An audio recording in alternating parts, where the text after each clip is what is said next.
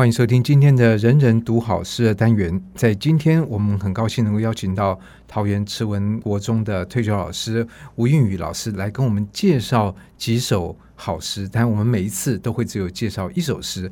那我们先欢迎呃吴老师。吴老师您好，我是这样称呼您。哎，各位呃听众朋友，大家午安。是我们每一次介绍一首诗哦，那。诗的长度一般来讲都比较短，但是也有例外，就是说不见得它是一个绝句啊，或者是律诗。嗯。那我们今天第一首要介绍，我不知道吴老师要带给我们哪一首诗呢？我想今天先介绍李白的《宣州谢跳楼饯别教书熟云》这一首诗。不过这有个疑问，就是说为什么有些诗的题目很短的，有些诗很长？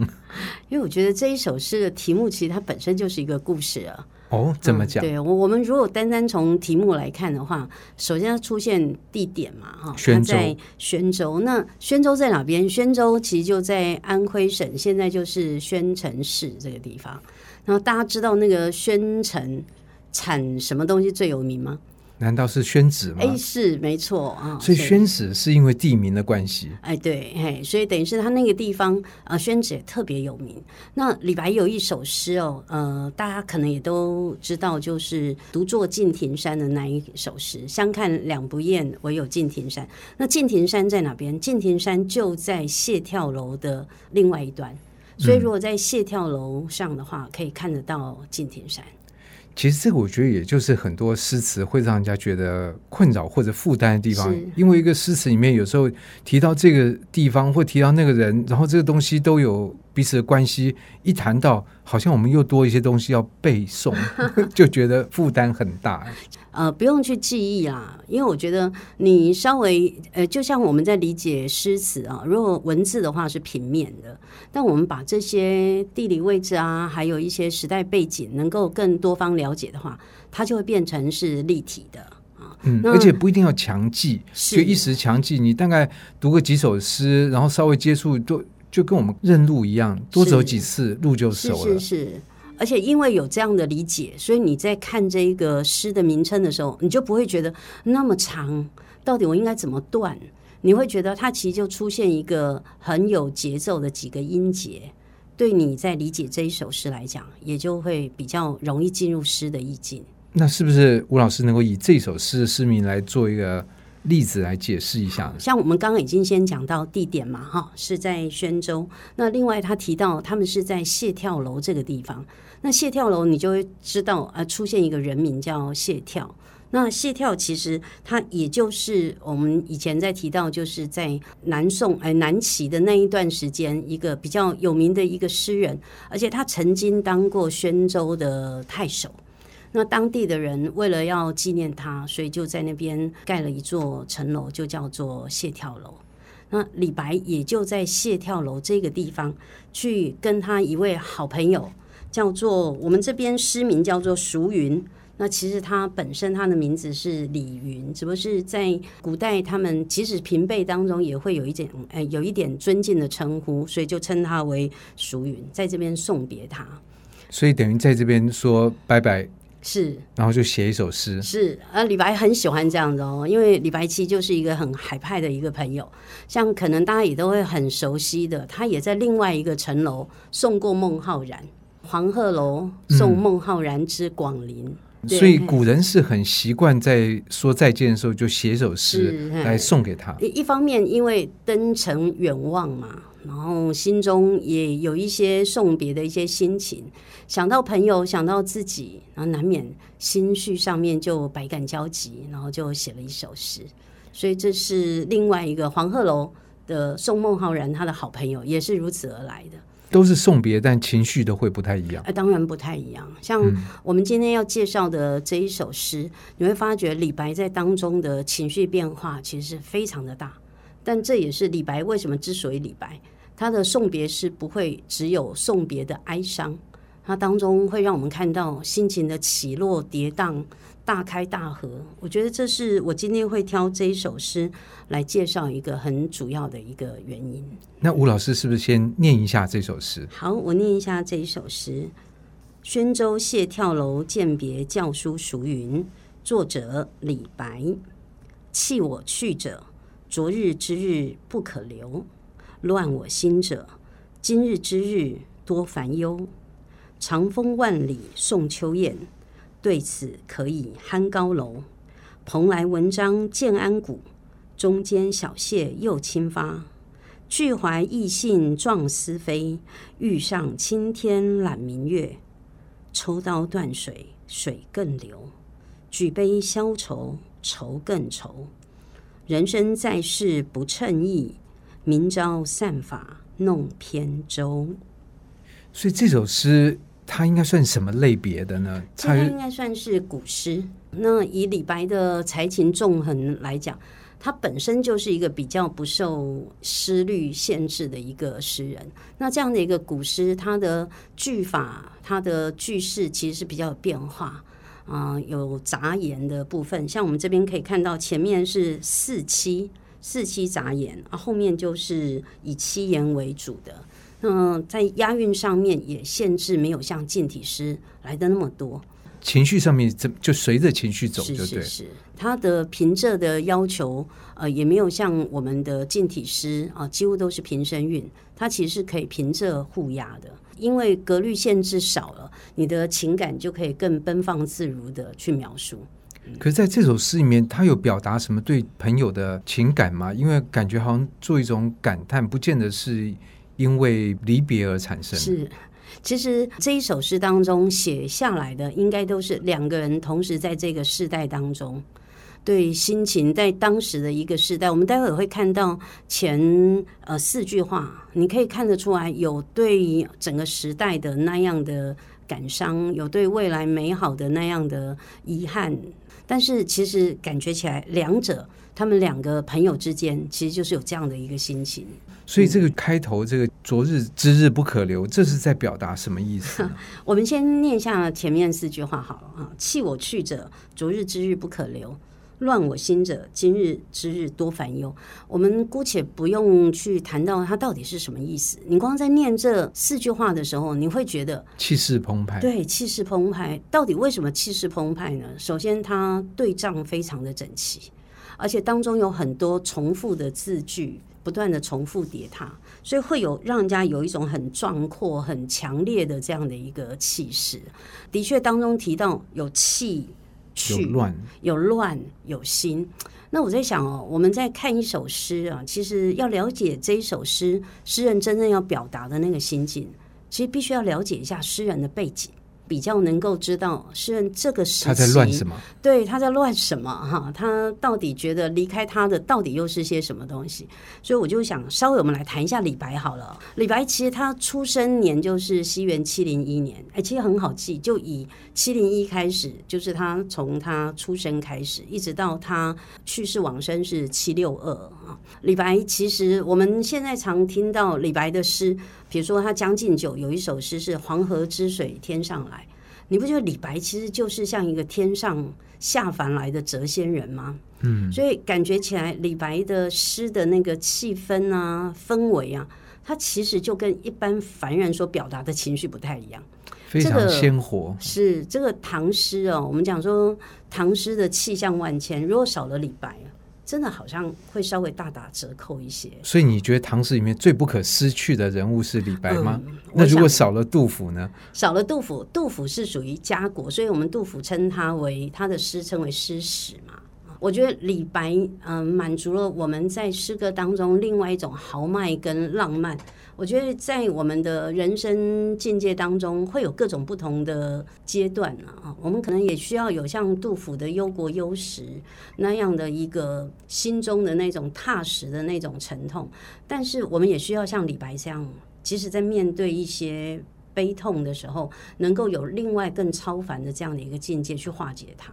可是像这样的诗，他如果以这个吴老师来讲，你在面对国中的学生，是他对于这个东东西的。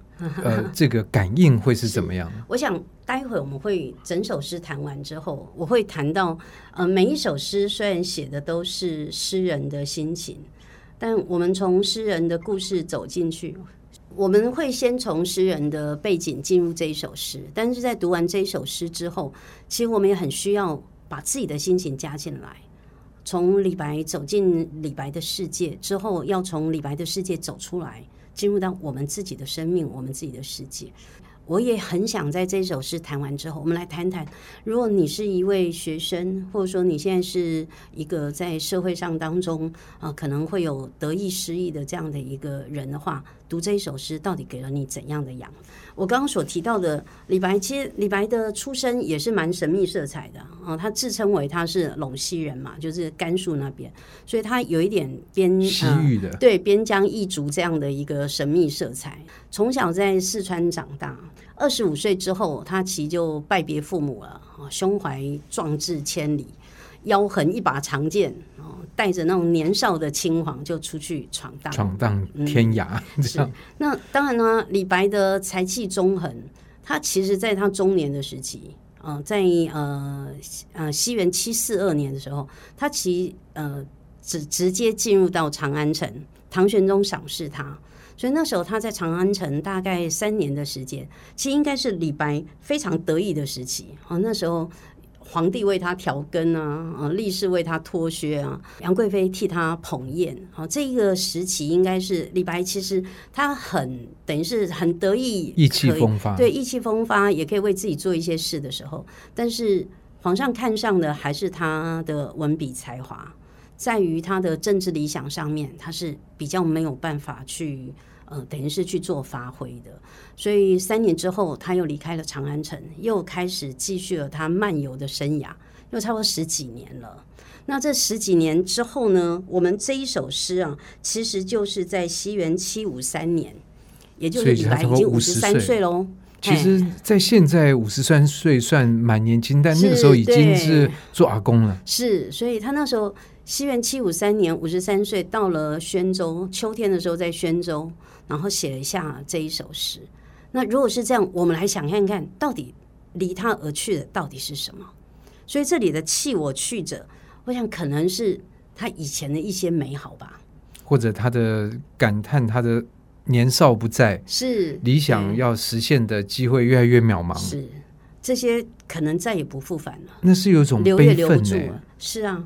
所以你就知道，他写这这两句话前面的“弃我去者”，其实就是一种消逝不复返的这样的一个心情。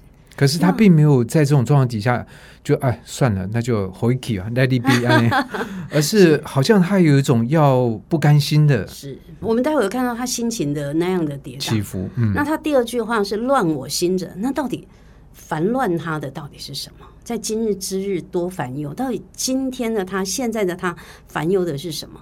我们知道，其实七五三年，在差不多再隔一两年，安史之乱，所以其实李白那时候应该可以目睹整个社会的一些变化。唐玄宗从盛逐渐要到衰的这样的一个阶段，所以忧的到底是什么？可能有国家的前途，也有可能是人民的苦痛，或者是他自己的失意。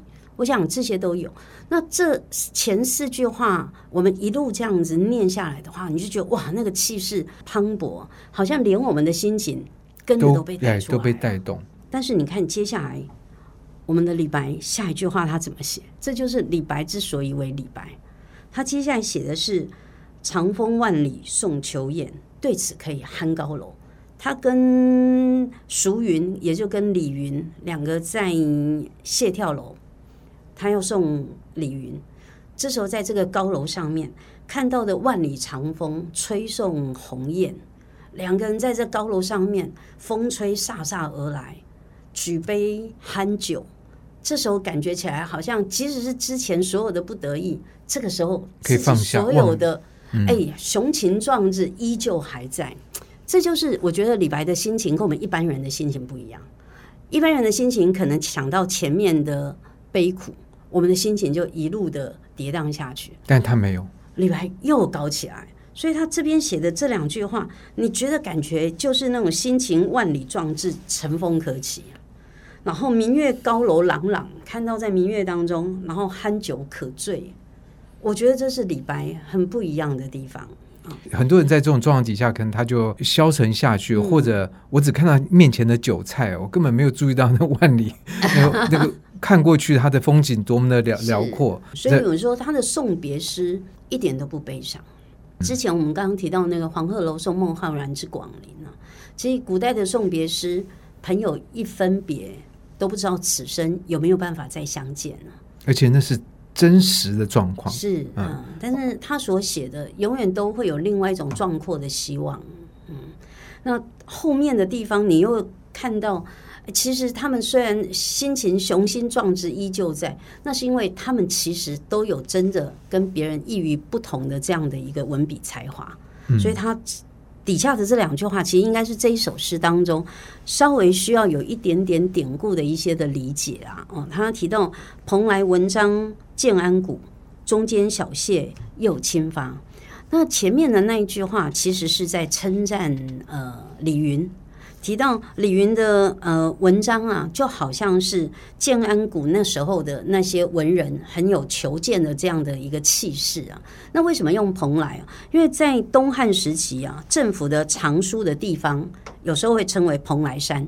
李云，我们刚刚提到他的他的官称为教书啊，教书也是一个文书当中比较高阶的文官。呃，不见得一定是高阶，但至少是处理一些文书跟图书。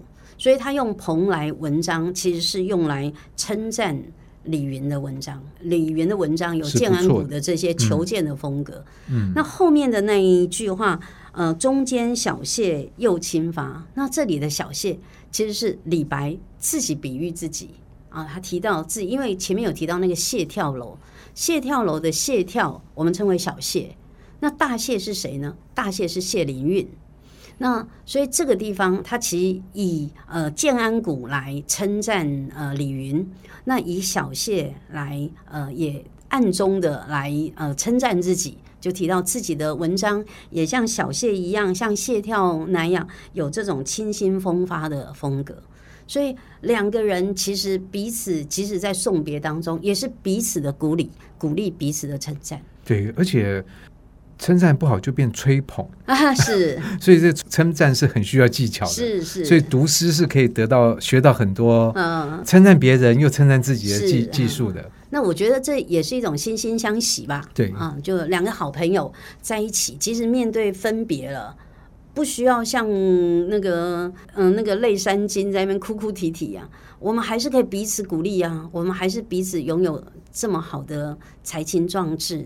其实应该可以更加的去发挥，所以后面他写的哇，越写越开心了。我想我怎么讲，他越写越开心。呃、我我觉得他们绝对可能在送别的时候彼此诗文相赠啊，所以写出来的一些句子，他是这么形容：俱怀逸兴壮思飞，欲上青天揽明月。这句我想大家就很熟，欲上青天揽明月是是是哈，而且他的形象非常的鲜明。他提到是我们两个人呢，依旧还是拥有这样的雄情壮志啊，所以酒酣心起写下了互相赠别的文字，飘然欲仙，那种飘然那种互相惺惺相惜的那种心情，哇，豪放天真浪漫，好像可以登上青天，把明月给摘卜下来。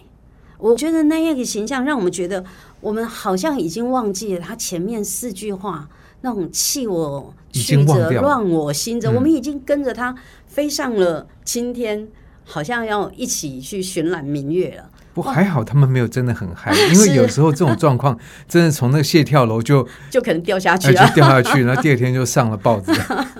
我我我觉得这是我们看到，我觉得你看一个呃。文学家，我们通常都讲提到，其实文学就是苦闷的象征嘛。一个好的艺术，通常在呃愁苦很深沉的时候，它能够表达最让我们感动那样的意境。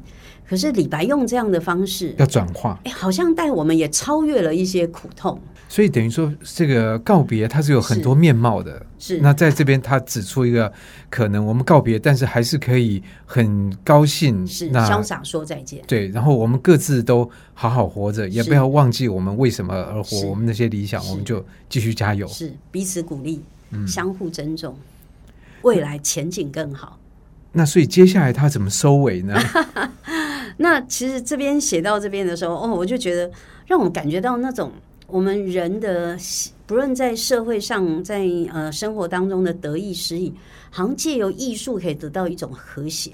我觉得这也是艺术常常能够带给人的慰藉，是、呃、它可以转化我们对一些的认知，或让它呃变得比较可以忍受一点。哈，而且我们其实这边呢，还可以呼应到前面的一句话，叫“长风万里送秋雁”。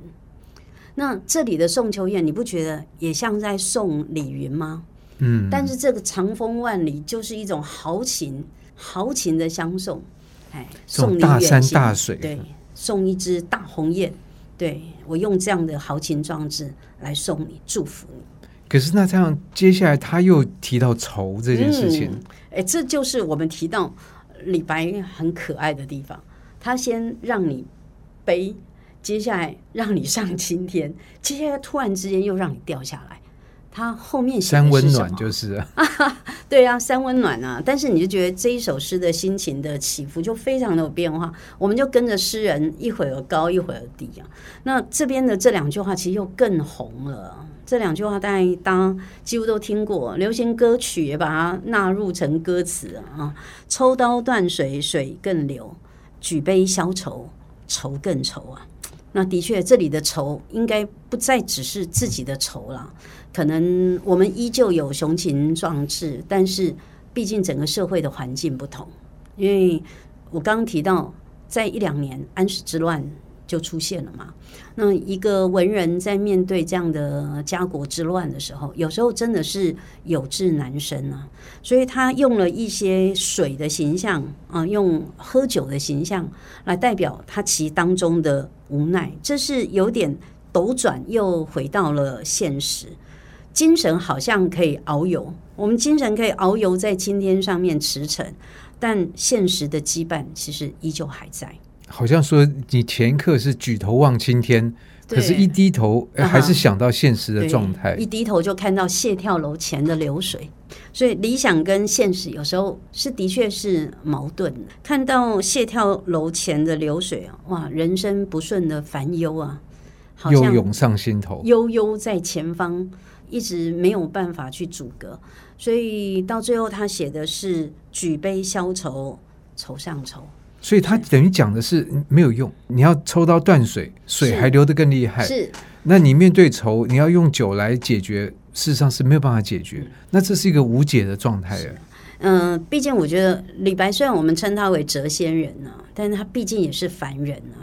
他可以飞上青天，暂时忘却烦恼，但有时候也会落下凡间。落下凡间，这些凡尘的污浊，他是没有办法去排遣的。所以在诗句当中也会有出现这样的一个心情，不过我们到最后还是要看到他最后的两句话啊，就是这边已经好像又跌到谷底了，但后面两句话，哎，好像又出来绝处逢生的这样的一个意境。他说：“人生在世不称意，明朝散发弄扁舟。”他说：“如果我们这样的束缚、这样的羁绊，我们就是解脱不了啊。”那算了吧，在现实的无奈之下，我们还是有摆脱苦闷的潇洒吧。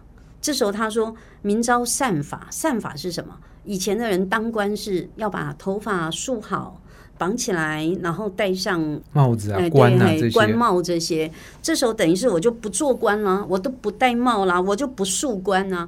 那这时候我至少，如果换成我们现在白话文来说的话，就是老子不干了。哎，嗯、如果真的。”我有这样的理想，我有这样的豪情壮志。如果真的社会还是不允许我，我至少还是可以做潇洒的自己。他这有点要摆脱掉这个社会或者文明的束缚吗？呃，我觉得不见得是文明的束缚，而是呃人世间一些世俗的束缚。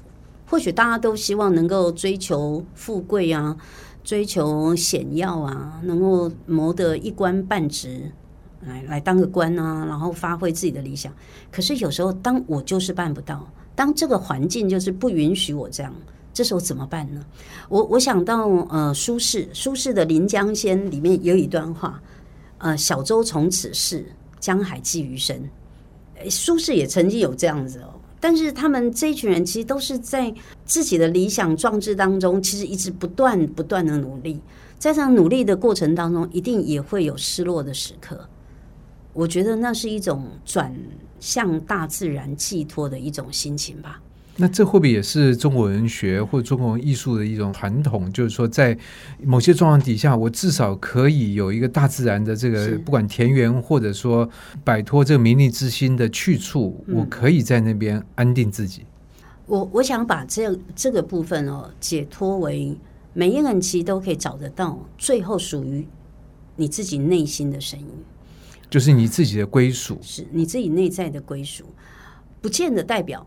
他从此就江海寄余生，他就再也不出来。但至少在他那一刻过不去的时候，他知道如何在一个属于他自己的归属的地方，找到他自己内在的那样的一个平衡。可这不就是每个人在寻找的东西吗？是啊，所以我我觉得在诗词当中，我们所看到的，应该不再只是李白他在官场上面的不顺利，或者是苏轼现在的状况，我们应该或许都可以想得到我们自己吧。那在这样的一个心情当中，在悲苦当中，我还是可以找得到值得让我开心的事。在社会不允许的状态之下，在别人不理解我的情形之下，我还是可以找得到自己内在的归属。我觉得这是我们呃，不论是学生也好，或者是我们社会大众每一个人也好，我觉得能够找得到自己心情上面跌宕之间的平衡，我觉得那是最重要的，因为毕竟。外在的环境，我们其实有时候不是我们控制，对，我们很难掌控。那如何去让自己的心情调试的最好？我觉得只有自己。只有自己能够找到这一块，而且根据李白的讲法，喝酒是没有用的，所以呢，我们还是要读诗词，在 在这中间会找到，而且诗词不用钱呢，读起来 是啊，呃，但是在读诗词的时候，其实你会发现它的结构的变化，因为这首诗其实它就是真的是结构的变化，然后大开大合。大收大放，上冲下洗，是对，又上青天，对，然后又那个到抽刀断水，又是青天，又是流水，整个心情的跌宕起伏。但那样的一个跌宕起伏，到最后还是回归到自己。所以提到明朝散法弄扁舟，那这里弄扁舟其实就是你自己啊，不论别人是否能够理解你。你能够找得到属于自己的一条扁舟，或者自己就是那一艘小船，对，能够安然自在的在那一艘船上面，相信自己，肯定自己，然后继续走下去。是这样讲起来，我想我们这个诗诗就会有完全不一样的一种体会，或者说更深的感觉。那今天很高兴能够请到吴映瑜老师来帮我们解释李白的这首诗，谢谢。嗯，谢谢。